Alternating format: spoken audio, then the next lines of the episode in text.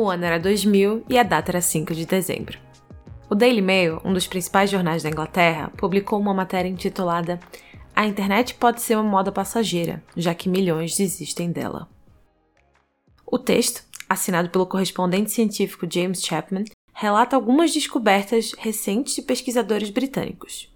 Milhões de pessoas desistem de usar a internet, eles relatavam, frustrados pelas limitações e relutantes em pagar as altas taxas de acesso. Um outro parágrafo retratava a certeza de que o e-mail jamais substituirá outras formas de comunicação, uma vez que só está adicionando mais volume à quantidade de informações que as pessoas recebem diariamente. Tem um parágrafo especial nessa matéria que me chama a atenção. Abre aspas. Expert do projeto Sociedade Virtual, responsável pelo relatório, afirmam que as previsões de que a internet vai revolucionar o modo como a sociedade funciona já se provaram ser superestimadas.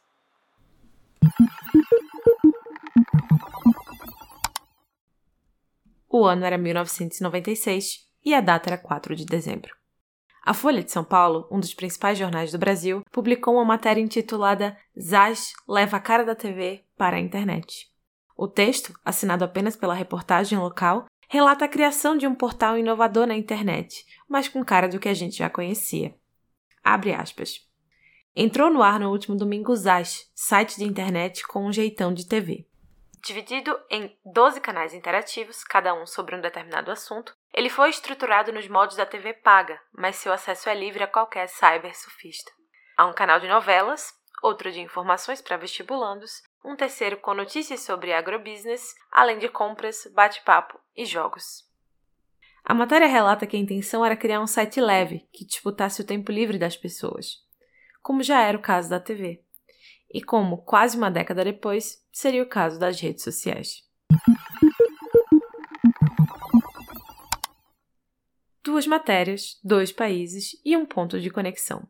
A novidade de uma rede mundial de computadores que vinha para mudar o jogo de vez, mas que ninguém ainda tinha dimensão do quanto. Quando eu penso em novas tecnologias, hoje, em 2022, eu me lembro dessas duas reações que o novo tende a despertar. A associação com conceitos que a gente já conhece para facilitar a compreensão, e a certeza absoluta de que não vai funcionar, porque o que existe já é suficiente. E às vezes é mesmo. Às vezes até essas duas reações se unem e se concretizam como verdade. Mas também existem outras reações possíveis diante de uma novidade tecnológica, é claro. Tem curiosidade, otimismo cauteloso, experimentação, falha, rejeição, recomeço, reinvenção. É por isso que no episódio de hoje a gente tem como fio condutor a explosão do uso de NFTs no universo da comunicação. Hoje a gente vai falar sobre inovação, hype, ações de marca e, mais precisamente, a importância de construir valor para os outros além de si mesmo. Eu sou Beatriz Bulhões e esse é o Culturecast, o podcast onde exploramos o mundo pelas lentes da cultura digital. Vamos nessa?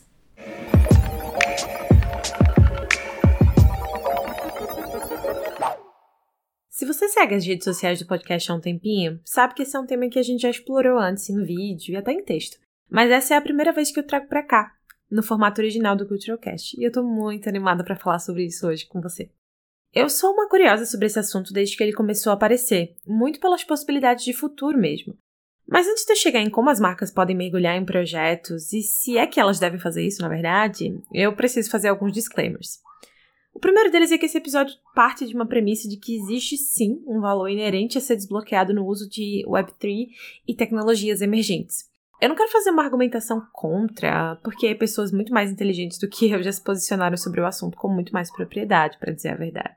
Então eu vou deixar uns links nas notas do episódio para quem tiver interesse em assistir é, alguns vídeos ou ler algumas matérias sobre um ponto de vista diferente do meu. Mas aqui a ideia é conversar a partir de uma lente de criação e colaboração, explorando possibilidades de construção de marca através de propriedade coletiva e acesso democratizado. Eu quero muito imaginar com você um novo espaço para a indústria da comunicação, sem necessariamente estar atrelado aos modelos que existem hoje.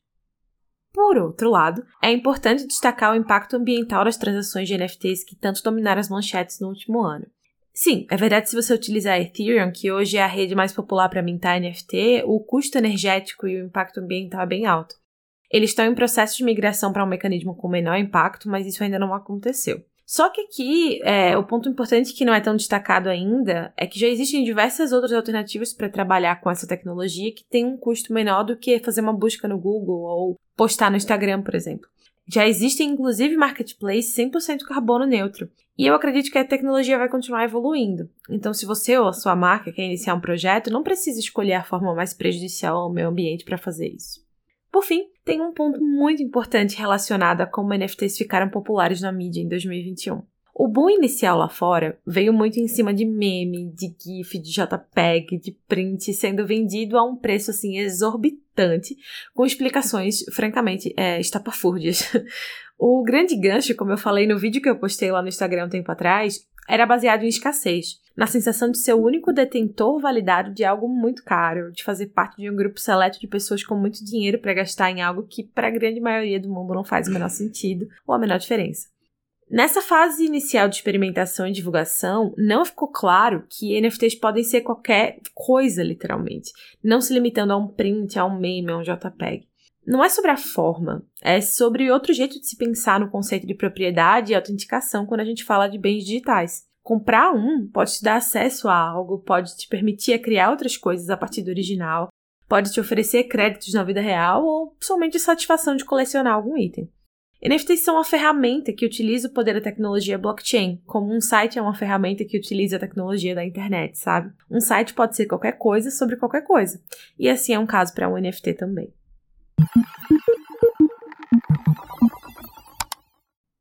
Dado esse contexto, eu enxergo o cenário atual em três versões que estão operando ao mesmo tempo. A versão 1.0 é completamente baseada em especulação, investimento altíssimo, acesso fechado para é, milionários e bens com pouco ou com nenhum valor prático além do item em si. Não é de se admirar que muitos golpes tenham surgido e continuem se proliferando por aí.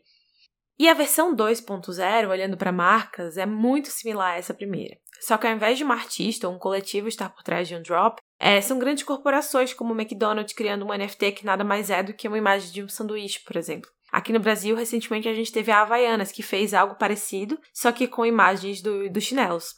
Uma delas foi até vendida por mais de 5 mil reais e teve parte dos lucros revertidos para um projeto social. Só que, ainda assim, a pergunta que fica na minha cabeça é: isso é sustentável? Ou é só uma ação de PR?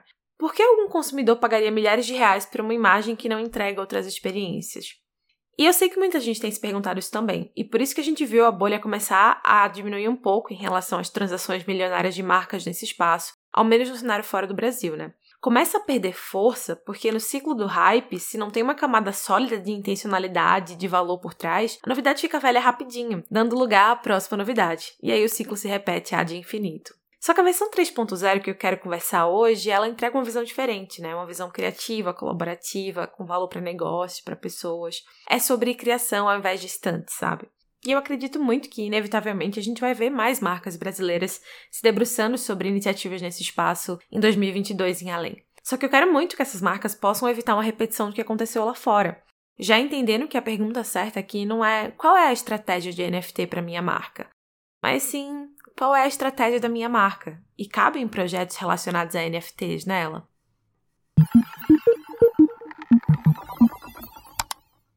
Agora que a gente já estabeleceu que é possível ingressar nesse universo de uma forma sustentável e que NFTs pode ser qualquer coisa, eu queria propor uma coisa para vocês. Será que a gente pode gradualmente parar de usar o termo NFT para se referir a bens virtuais? Vou explicar por que eu queria que isso acontecesse. em comunicação, uma das primeiras coisas que a gente aprende é o quão difícil é simplificar algo complexo, seja num conceito, uma campanha ou até mesmo um produto. Só que quando a gente consegue, a gente tem muito mais chance de adesão ao que a gente quer propor, né? Então, de que, que adianta a NFT ter sido escolhida como a palavra do ano do dicionário Collins em 2021, se a gente ainda nem conseguiu popularizar o que, que essa sigla significa, que as possibilidades que a tecnologia entrega? A gente está falando de certificados de autenticidade, de avatares, de peças de roupa virtuais, de ingressos exclusivos, obras de arte, chaves de acesso à experiência, divisão de lucros com uma marca. Tudo isso é facilitado pelo uso de NFTs, mas não precisa ser como a gente apresenta um projeto se a gente quer ir além do hype nas manchetes. E aí você pode se perguntar, né? Tá bom, Bear, mas como é que a gente pode olhar para isso por outro ângulo e começar a pensar em outras possibilidades, especialmente quando a gente está falando da atuação de marcas nesse contexto?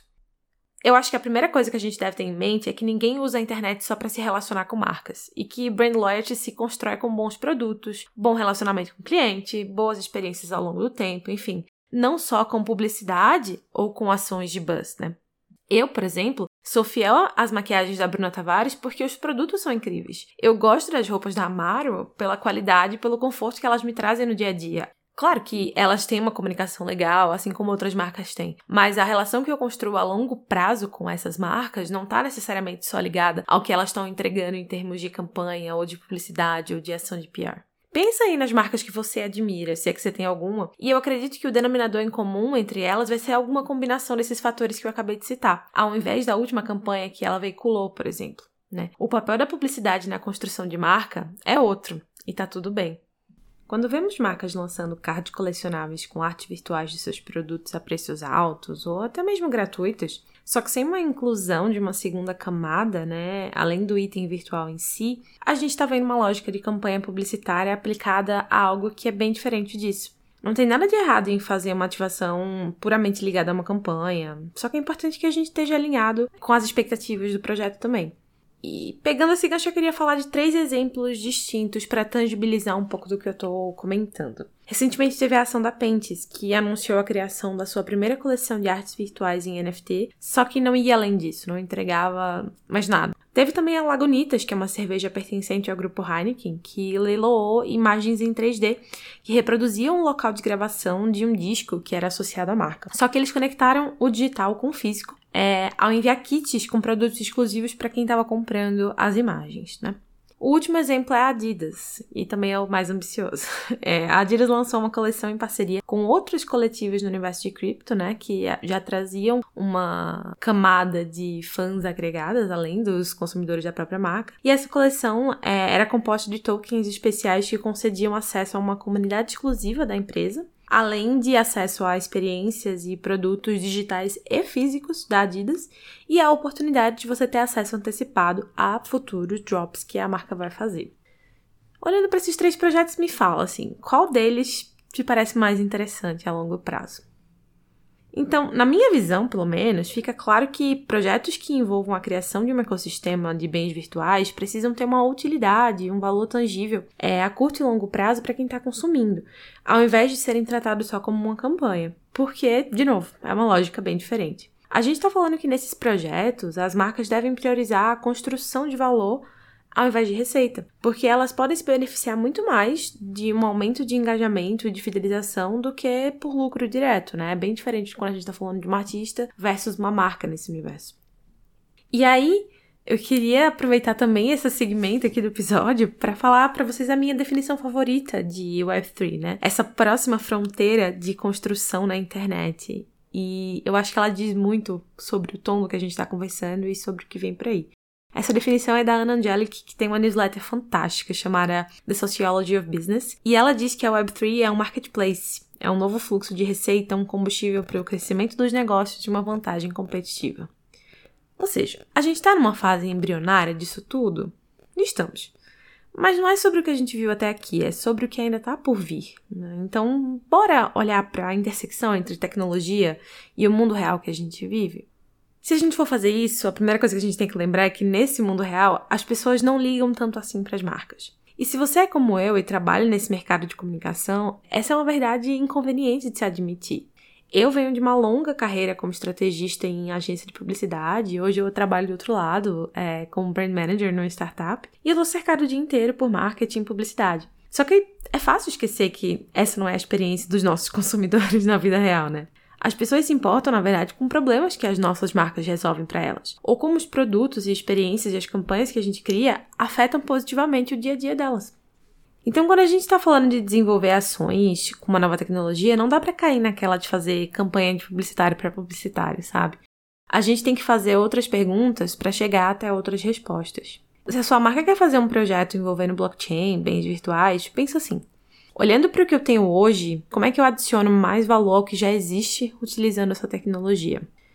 É por isso que não tem um playbook ou melhores práticas gerais dentro desse universo, porque cada caso é um caso, já que cada marca é uma marca. Para ir além desse hype de manchete que dura um dia, ou menos que isso, é, você precisa analisar se faz sentido para o negócio e traçar uma estratégia clara do que fazer a partir daí. Entender que é importante mensurar o sucesso e você só vai conseguir chegar nesse ponto após definir esses passos anteriores. As perguntas que você tem que levantar é tipo: o que a gente planejou foi realizado? O que mudou na minha comunidade durante e após o projeto? O valor percebido da marca aumentou? A gente conseguiu desbloquear receita em outras frentes do negócio? É aí que a coisa começa a ficar mais interessante. Agora a gente chegou na minha parte favorita do episódio. Depois desse contexto todo, vamos ao que é possível. Porque já dizia o poeta, né? Nada é mais bonito do que a possibilidade. O limite é a nossa imaginação, e aqui eu tô usando a minha para trazer alguns exemplos para vocês. O primeiro deles, eu preciso dizer que, na verdade, é, foi uma coisa que eu ouvi em outro podcast, o NFT 365. É, o Brian Fenzo, que é o host, ele discutiu uma ideia uh, com esse contexto ali em um episódio e eu quis trazer um pouco para cá para explorar como que a gente pode olhar para essa ideia específica em um outro ângulo, né?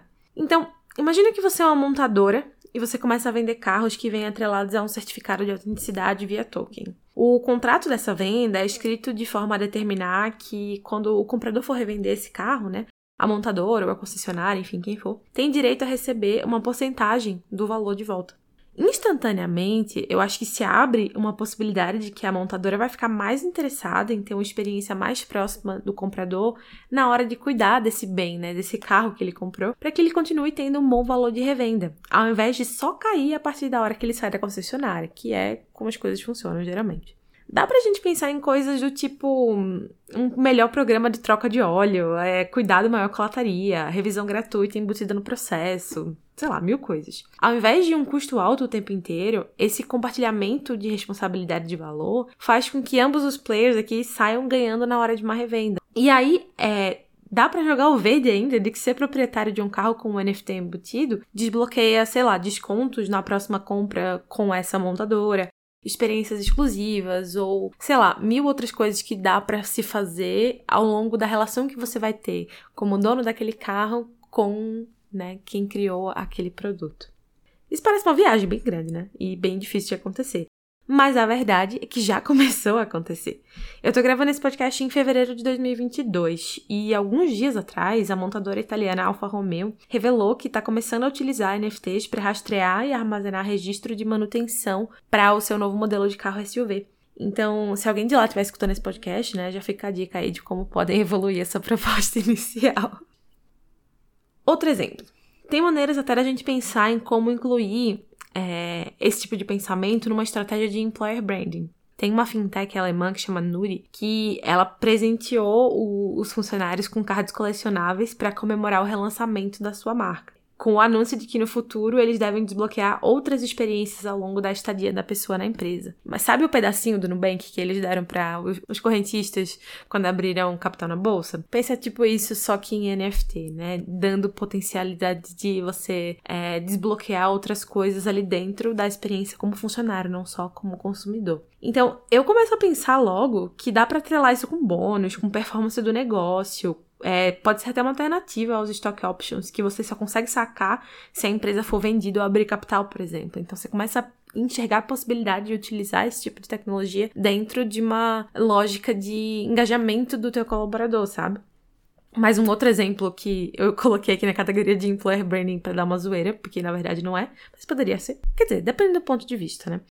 Esse exemplo é divertido e tá rolando lá fora com o UFC. Existe um mercado emergente bem grande de colecionáveis digitais de atletas, e agora os lutadores vão ter direito a receber 50% da receita das vendas desses colecionáveis. Ou seja, o fã, de certa forma, ele tá virando um investidor na carreira desse atleta através desse token. E aí o UFC vai começar a distribuir experiências exclusivas com esses atletas para quem for, né, portador de um NFT desse. Então, olha só que interessante.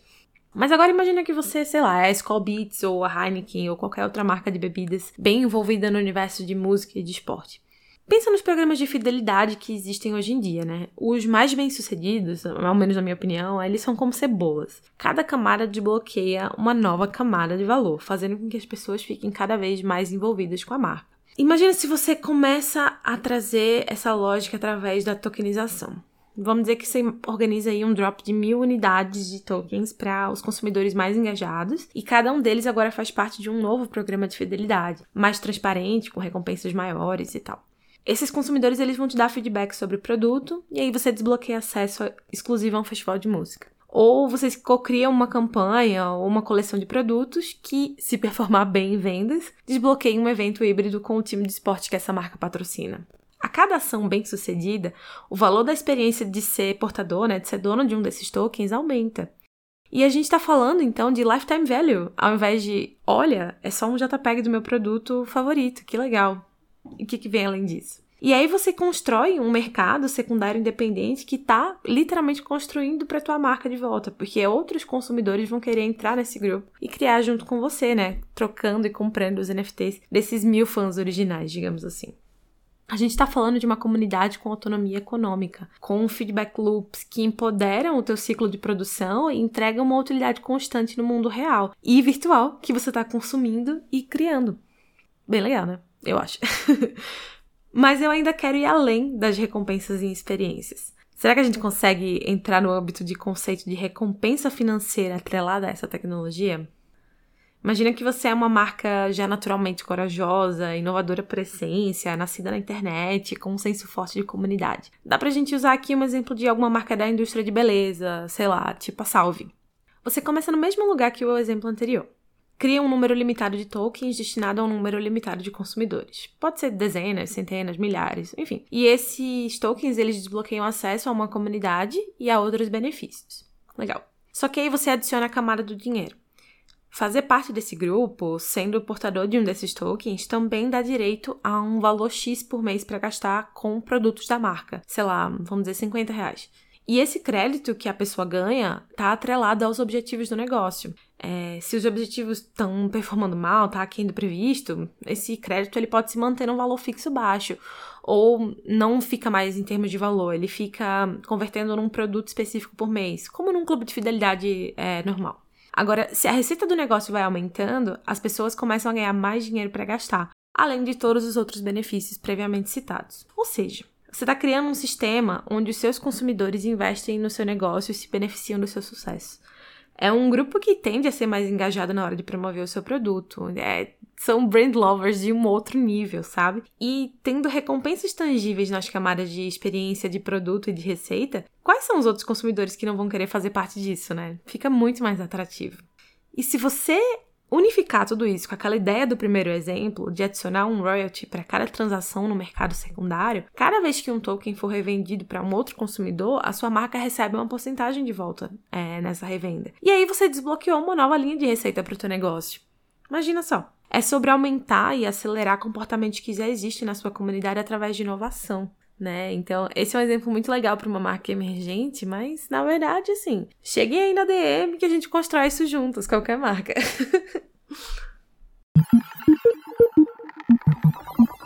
Bom, a gente vai encerrando por aqui, mas eu queria deixar alguns pontos. Se faz sentido para tua marca e você vai iniciar um projeto, lembre-se de investir primeiro em educação. E a gente fala aqui de educação para dentro e para fora. Para dentro, eu aconselho muito a buscar educação sobre o cenário, a consultar advogados sobre questões legais, nomenclatura, o que de fato você vai estar tá comercializando, como isso afeta o teu negócio. Para fora, é, eu tô falando aqui de explicar para sua comunidade o que de fato você quer fazer e por que, que você acredita que aquela estratégia beneficia não só o seu negócio, mas também os seus consumidores.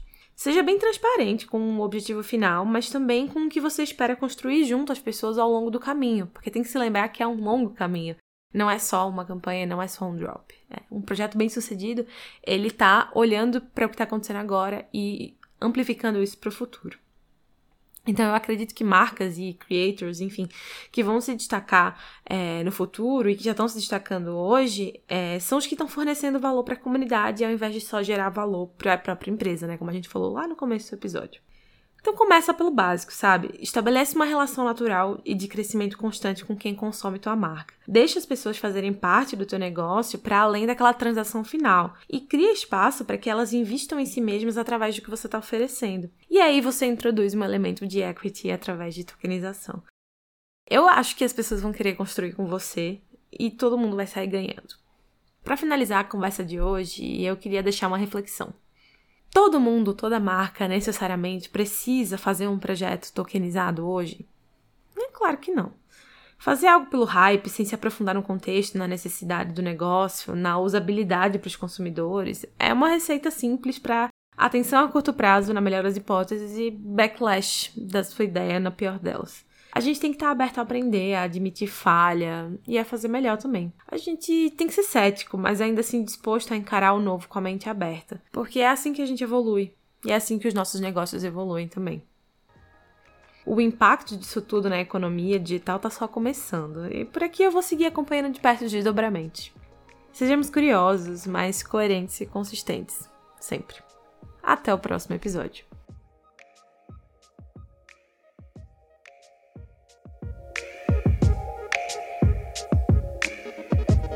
O é um projeto 100% independente, produzido por mim, Beatriz Bulhões. A gente também tá nas redes sociais, no arroba tanto no Instagram quanto no Twitter.